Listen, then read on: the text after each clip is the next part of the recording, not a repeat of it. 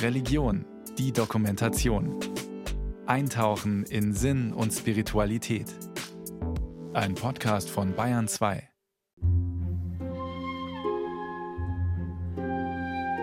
Auf einer kleinen Anhöhe am Main liegt das Kloster Oberzell. An seiner langen hohen Mauer führt ein Weg entlang des Flusses. Kräftige Pappeln und andere Bäume säumen das Ufer. Ihre Äste ragen gen Himmel. Pierre Stutz geht zu einem Baum und schaut nach oben. Alles wird weiter, sagt er. Wenn ich mich so schwer fühle oder denke, boah, heute, wie schaffe ich das? Und dann kann ich mich da halten und, und es ist immer diese Ausrichtung, eben es ist diese Tiefe, die ich möchte, aber es ist auch dieses Himmelwärts. Bäume sind seine Kraftorte. Schon als Kind fühlte er sich intuitiv zu ihnen hingezogen. Ich konnte mich eben schon als kleiner Junge verloren fühlen, weil ich so eine nachdenkliche Seite habe. Und dann bin ich halt zu den Bäumen gegangen. An ihnen hat er sich angelehnt, sie umarmt und entdeckt, was man zum Leben braucht. Damals wie heute. Wir brauchen Wurzeln und wir brauchen Flügel. Und hier dieser kahle Baum da, da oben, das sind für mich wie Flügel. Also die machen mir Mut. Geh in deine Wurzeln, in deine Geschichte, du hast keine andere. Aber flieg, du bist noch was ganz anderes. Pierre Stutz, der eigentlich mit Vornamen Peter heißt, ist 1953 in Häglingen in der deutschsprachigen Schweiz im Kanton Aargau geboren. Seine drei Geschwister sind zu diesem Zeitpunkt schon sieben Jahre und älter. Und genau an dem Tag seiner Geburt wird sein Vater zum Bürgermeister ernannt. Meine Gabe, öffentlich aufzutreten, das verdanke ich meinen Eltern. Ich habe also gelernt, dass es sich lohnt, auch immer wieder den Blick denen zuzuwenden, für die die Sonne weniger scheint. Und das empfinde ich so als Kraft. Neben dieser Kraftquelle hat er auch eine Hypothek mitbekommen, erklärt Pierre Stutz. Die vielen Verbote empfand er als einschränkend und lähmend. In seiner Jugend lehnte er sich gegen das bürgerliche Elternhaus auf, so wie viele aus der 68er Generation. Immer wieder hieß es was denken die anderen? Wegen dem Dorf kann man nicht. Wo kämen wir hin? Das ist für mich so die Verbindung mit meiner Jugend. Ganz viel Kraft, soziales Bewusstsein und so viele Verbotsschilder. Mit 15 Jahren wurde er in ein französisches Internat nach Neuchâtel geschickt. In der Schweiz, einem viersprachigen Land, war das damals üblich, um noch eine weitere Landessprache zu lernen und um später bessere Berufschancen zu haben. Ich vergesse eben nie diesen Tag im April 1968, wo 179 andere männlich pubertierende Jugendliche in dieses Internat kamen, aber der Schrecken war 18 Stunden Französisch. Also die Sprache, die ich hasste. Man kam nicht mehr um Französisch herum. Genau. Niemand wollte dahin. Und dann überrascht gerade der Religionslehrer, ein Ordensmann. Er sagte den Schülern: Wir gehen jetzt ins Kino. Das Erstaunen war groß. Religion und Kino, geht das überhaupt zusammen? Wenn Sie in einem katholischen Dorf aufgewachsen sind, wo Sie katholisch erwachen, katholisch Brötchen einkaufen, alles nur so katholisch ist. Und dann kommt jemand und sagt, wir gehen ins Kino, oder das war diese, diese Nouvelle Vague, also die neue Welle im französischen Kino. Truffaut, Godard, Rivette solche Filme guckten wir an und diskutierten dann und suchten, wo ist da auch was Religiöses. Überall können wir eine göttliche Spur entdecken, in der Kultur, auch da, wo, wo uns eben der Spiegel hingehalten wird, wo die wunden Punkte der Gesellschaft uns gezeigt werden. Und da können wir erahnen, dass das Leben mehr ist als nur Arbeiten und Erfolg haben. Im Internat entdeckt er nicht nur seine Liebe fürs Kino, sondern auch für die französische Sprache. Sie wird zu seiner Glückssprache, und aus Peter wird Pierre. In dieser Zeit erahnt er auch seine Homosexualität. Aber dieses Wort gab es gar nicht. Also etwas, was nicht sein darf, das gibt nicht. Und es war einfach so Momente, das Wort schwul gab es auch nicht. Ich mag Männer, aber das war gleich wieder weg, weil das darf nicht sein. Und das will ich auch nicht, weil ich bin ein Alpha-Tier, also ich bin ein, ein Winner. Ich will nicht auf der Seite der Verlierer sein. Ein innerer Kampf beginnt. Mit 20 tritt er als Novize in den Orden Frère des Écoles Chrétiennes ein, den Orden der christlichen Schulbrüder. Warum? Er hat im Internat gemerkt, dass ihm das tagelange Diskutieren über Gott und die Welt einfach Spaß macht. Darum habe ich ja dann gesagt, ich möchte in diesen Orden eintreten, um das, was ich erhalten habe, dass ich das dann auch weitergeben kann. Aber ein Teil war einfach, ich drücke mich um meine sexuelle Orientierung. Ich sage, ich lebe zölibatär und das war halt der große Irrtum. Und zum einen dann bin ich diese Frage los.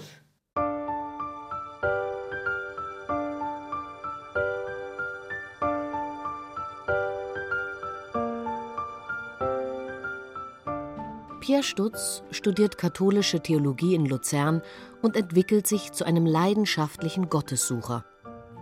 Homosexualität war auch im Priesterseminar kein Thema. Wenn ich natürlich heute jetzt als reflektierender, kritischer Mann sage, also du willst Homosexualität flüchten und dann gehst du in eine Männergesellschaft. Also wie kann man sowas machen? Aber das Schlimme war, ich habe jede Bewegung kontrolliert. Ich habe ja kaum mehr richtig geatmet. Es war alles so kurzatmig und es war alles immer verkrampfend, immer darauf achten, ja, niemand darf das sehen. Sich in die Arbeit zu stürzen, erscheint ihm zunächst als Ausweg seines Dilemmas. Nach der Priesterweihe arbeitet er als Jugendseelsorger östlich von Basel im Kanton Aargau. Er ist erfolgreich, kann sich entfalten und setzt viele Ideen um. Pausenlos kann es so weitergehen, denn er hat eine panische Angst, frei zu haben oder gar Urlaub nehmen zu müssen. Dann bin ich allein. Dann spüre ich meine Sexualität stärker, oder? Das tönt ja wirklich grotesk, aber ich war so erleichtert, wenn wieder unerwartet Beerdigungen kamen. Und das habe ich natürlich auch aus Mitgefühl gemacht, aber es war auch so diese Haltung, grenzenlos zu sein. Dann bin ich Bundesjugendseelsorger geworden. Das war ja schon in einer Zeit, wo, wo das immer schwieriger wurde mit Jugendlichen, wo, wo das ganze katholische Milieu auseinanderbrach. Und da habe ich dann noch mehr mit unglaublich vielen tollen Weggefährtinnen und Weggefährten habe ich mich kämpferisch engagiert. Ich war Workaholic. 18 Stunden, sieben Tage in der Woche arbeitet er, damit die Seele schweigt. Das Ende ist bitter. Völlig erschöpft bricht er zusammen. Burnout. Da ist er gerade 38. Die Krise hat ihn zwei Jahre lang fest im Griff. Um aus der Erschöpfungsdepression herauszukommen, begleitet ihn ein Mönch, der zugleich Psychotherapeut ist. Pierre Stutz wendet sich auch noch an eine Atemtherapeutin, er will richtig atmen lernen. Wer tief atmet, der kommt an die Sexualkraft ran und da durfte ich nicht rankommen.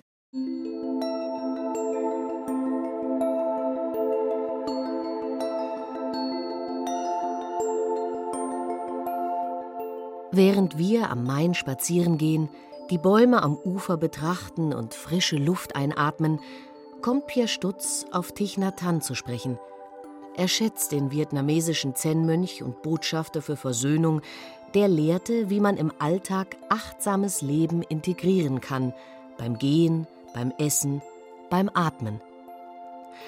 Eine Übung lautet, einatmend weiß ich, dass ich einatme, ausatmend weiß ich, dass ich ausatme. Dieses ganz praktische, einfache, also was wir jetzt tun, ich gehe Schritt für Schritt, immer in Verbindung mit dem Atmen. Und ich atme ein und ich atme aus.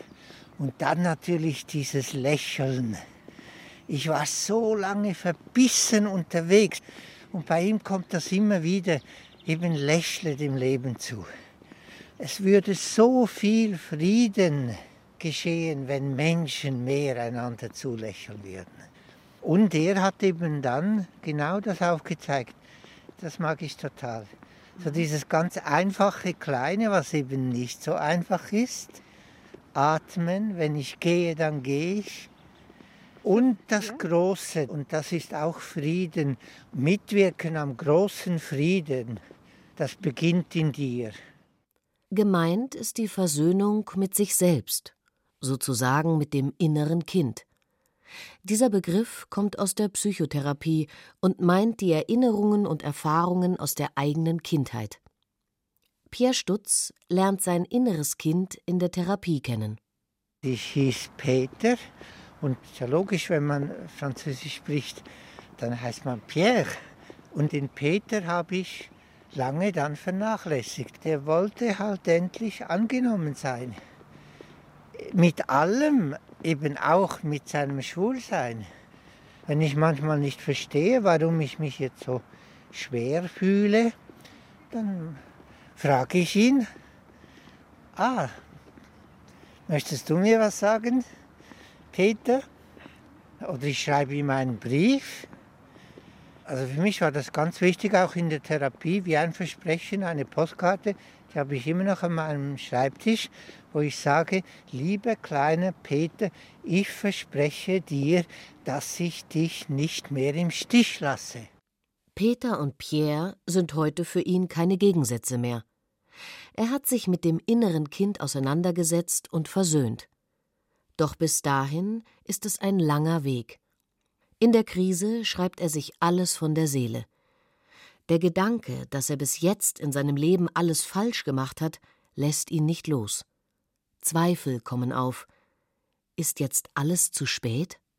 Ich habe immer wieder, immer wieder geschrieben, ich gehe zugrunde. Und dann entdecke ich den Johannes Tauler, einen Weggefährte von Meister Eckhart, und der verwendet diese drei Worte im Zeitlupentempo und der sagt, mach's doch endlich. Geh deiner panischen Angst vor Liebesentzug auf den Grund. Geh deinem Workaholic-Syndrom auf den Grund. Nur so wirst du wieder neue Kraft schöpfen.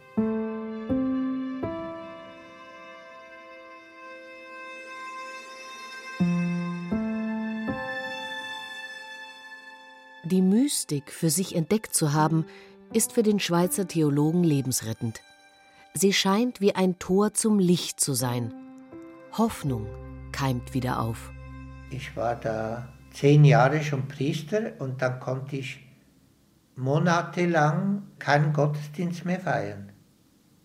Also ich kann nur ganzheitlich feiern. Also das gehört auch zu mir. Ich kann etwas nur ganz machen. Oder und da habe ich ja zum Beispiel diesen spanischen Mystiker, äh, der Weggefährte von Teresa von Avila, Johannes von Kreuz, der nennt das die dunkle Nacht der Seele. Und das war für mich eine totale Befreiung, dass der im 16. Jahrhundert sagt, auch wer intensiv Gott sucht, kann in eine totale Glaubensnachkommen und dann darf er nicht schuldig gesprochen werden. Pierre Stutz leidet darunter, dass er sich in seiner eigenen Haut nicht mehr wohlfühlt. Egal, wo man hingeht, man nimmt sich überall hin mit. Man kommt sich nicht aus, sagt er.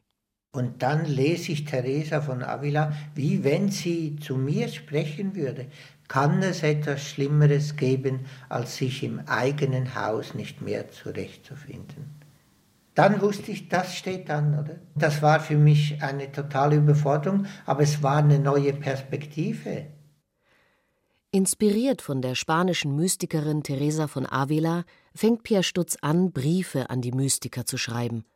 Und er fragt sich, darf man selektiv Briefe schreiben? Er ist verunsichert.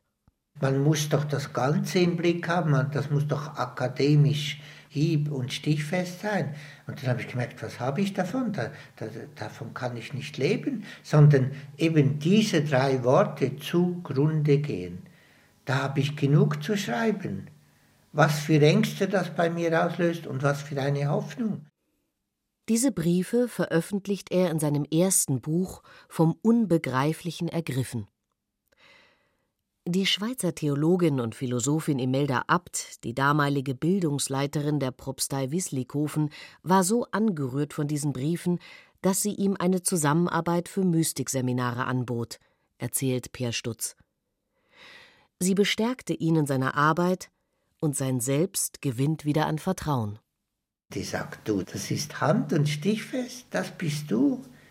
Und das hat mir natürlich dann wirklich Aufwind gegeben und für mein Schreiben. Und doch habe ich noch zehn Jahre gebraucht, um fähig zu sein, ich bin schwul und das ist nicht meine Idee, sondern Gott als Schöpfer, als Schöpferin hat mich so wunderbar geschaffen.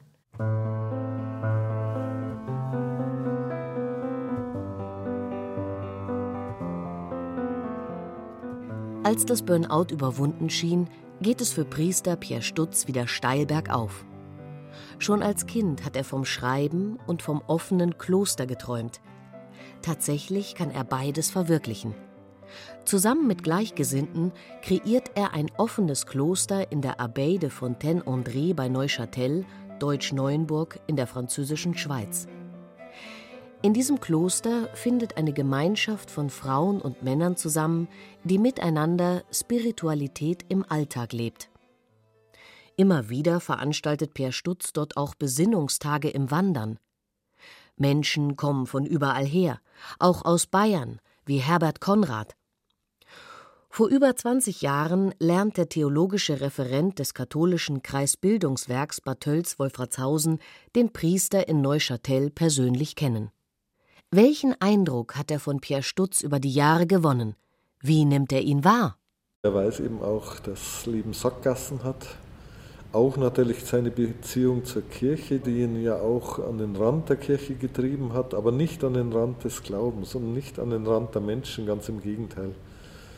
Und wie er da in die Kraft gekommen ist, das Buch verwundet und aufgehoben drückt es sehr schön aus. Zu wissen um die Verwundbarkeit, um die Schmerzen des Lebens und gleichzeitig aber aufgehoben zu sein in einer höheren Kraft, die so diese Wunden dann auch wieder sehr umschließen kann. Bis heute besucht Herbert Konrad regelmäßig die Schweigetage, die Pierre Stutz noch im Haus Clara im Kloster Oberzell bei Würzburg gibt. Viele, die hierher kommen, kennen sich bereits. Man begegnet sich in vertrauter Umgebung.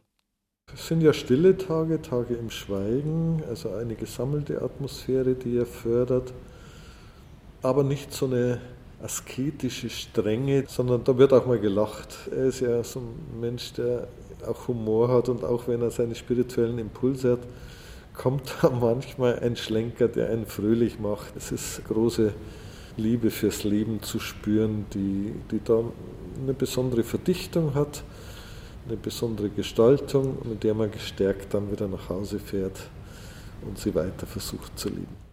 Anja Sauerer kommt auch immer wieder zu den Schweigetagen ins Haus Clara.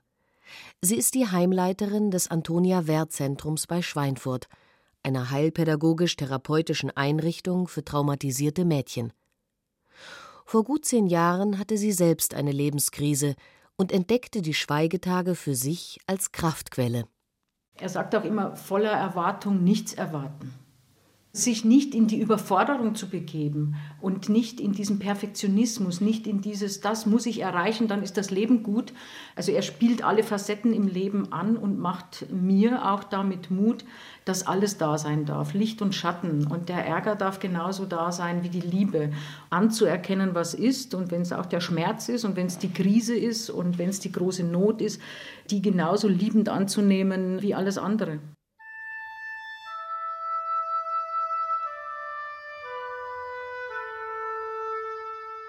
Pierre Stutz gibt seine Seminare gern in klösterlichen Häusern.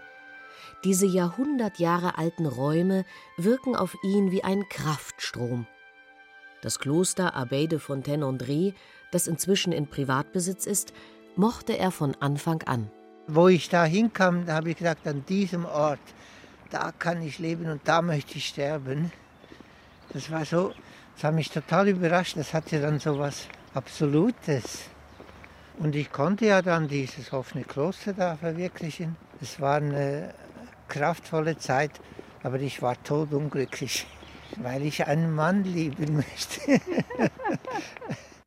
Der Erfolg, den er mit dem Kloster hatte und seinem Buch Verwundet bin ich und aufgehoben, das von einer Spiritualität der Unvollkommenheit erzählt, wurde immer mehr von einer Depression überlagert. Dieser Leidensdruck hielt ihn trotz Therapie noch weitere zehn Jahre fest und gipfelte in einem Tinnitus, einem Pfeifton im Ohr.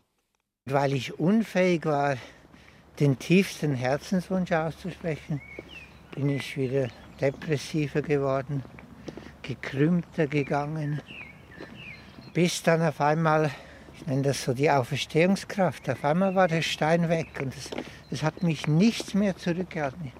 Und ich habe gesagt, und, und wenn ich als Tellerwäscher anfangen muss, ich weiß, ich kann arbeiten, das Wichtigste ist das Schreiben und lieben zu können.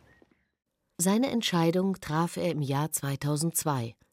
Er legte sein Priesteramt nieder und das Pfeifen war wie weggeblasen. Er outete sich vor seinem Klosterteam, das wie eine Großfamilie für ihn war. Seine Angst davor war immens. Ich habe gehofft, dass sein Herzschlag mich trifft, damit ich es nicht sagen muss. Und ich habe gehofft, dass ich sage, damit ich endlich ein freier Mensch bin. Oder? Und die haben mich alle in die Arme genommen und sie haben alle gesagt, und wo ist das Problem? Und dann habe ich noch mehr geheult. Oder? Schmerzliche Erinnerungen. Deshalb engagiert sich Stutz für die Initiative Hashtag OutInChurch, die sich gegen Diskriminierung und Ausgrenzung von homosexuellen Katholikinnen und Katholiken einsetzt. Die Aktion Out in Church, wo ich ja da jetzt auch aktiv bin, die zeigt ja das in der ganzen Dramatik, dass ich da wieder jungen Frauen und Männern mit 25 begegne und die sagen mir, ich habe mir überlegt, mich umzubringen. Und darum ist der Untertitel dieser Aktion Out in Church für eine Kirche ohne Angst. Das ist für mich so wichtig, weil ich wirklich bis 49 diese unglaublichen Ängste hatte, im Abfalleimer zu landen. Weil so ist die offizielle Doktrin der Kirche, die ist bis heute total menschenverachtend, verwirrt, krank, nicht von Gott gewollt. Oder? Also das sind Worte. Und das steht immer noch im Katechismus der katholischen Kirche. Pierre Stutz ist gelassener geworden und kämpft weiter. Er hat einiges gewagt und viel erreicht. Von Neuchâtel ist er nach Lausanne gezogen und arbeitet 16 Jahre als freier Autor und spiritueller Begleiter. In dieser Zeit ist er seinem Lebensgefährten begegnet, mit dem er 2018 nach Osnabrück geht und standesamtlich heiratet. Heute ist die Stadt in Niedersachsen sein Zuhause. Doch als spiritueller Begleiter und freier Autor ist er immer noch viel unterwegs, auch wenn er sein Pensum inzwischen reduziert hat. In seinem neuen Buch Suchend bleibe ich ein Leben lang schreibt er von seiner kämpferischen Gelassenheit. Stutz spielt gern mit gegensätzlichen Begriffen. Diesen Kunstgriff hat er sich von der Mystik abgeguckt. Darum spreche ich gern von kämpferischer Gelassenheit. Und das gilt auch für Buddha. Viele denken, wenn ich dann mal diese Stufe erreicht habe, dann sitze ich nur noch da und lächle nur noch. Und dann sagt sich Nathan, wer wirklich Mitgefühl wagt, der wird immer wieder Wut und Empörung spüren. Die Lebenskunst ist, wie er sie transformieren kann, wie er nicht in der Eskalation der Wut stecken bleibt. Aber lebendig bleiben und vor allem liebend bleiben bedeutet immer wieder staunen können, zerbrechlich sein. Tag und Nacht, lachen und weinen, leben und sterben. Das ist der Rhythmus des Lebens. Auch die Schönheit zählt zu den Gegensätzen, da sie mitten in der Zerbrechlichkeit des Lebens Momente der tiefen Geborgenheit schenkt. Pierre Stutz denkt dabei an den russischen Schriftsteller Fjodor Michalowitsch Dostojewski und zitiert: Nur die Schönheit wird die Welt retten. Und für mich heißt das Eros. Eros ist überall diese Momente im Leben, wo wir voll da sind, wo wir eben aufgehen in etwas Größerem. Jeden Tag suche ich das Schöne, damit ich eben auch die Kraft habe, Widerstand zu wagen für eine Welt, die anders werden kann.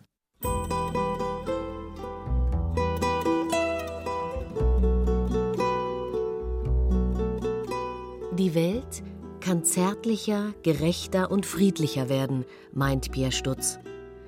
Es gibt jeden Tag so viel Schönes zu entdecken.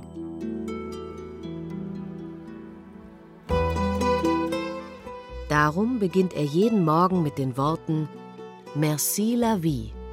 Danke, Leben.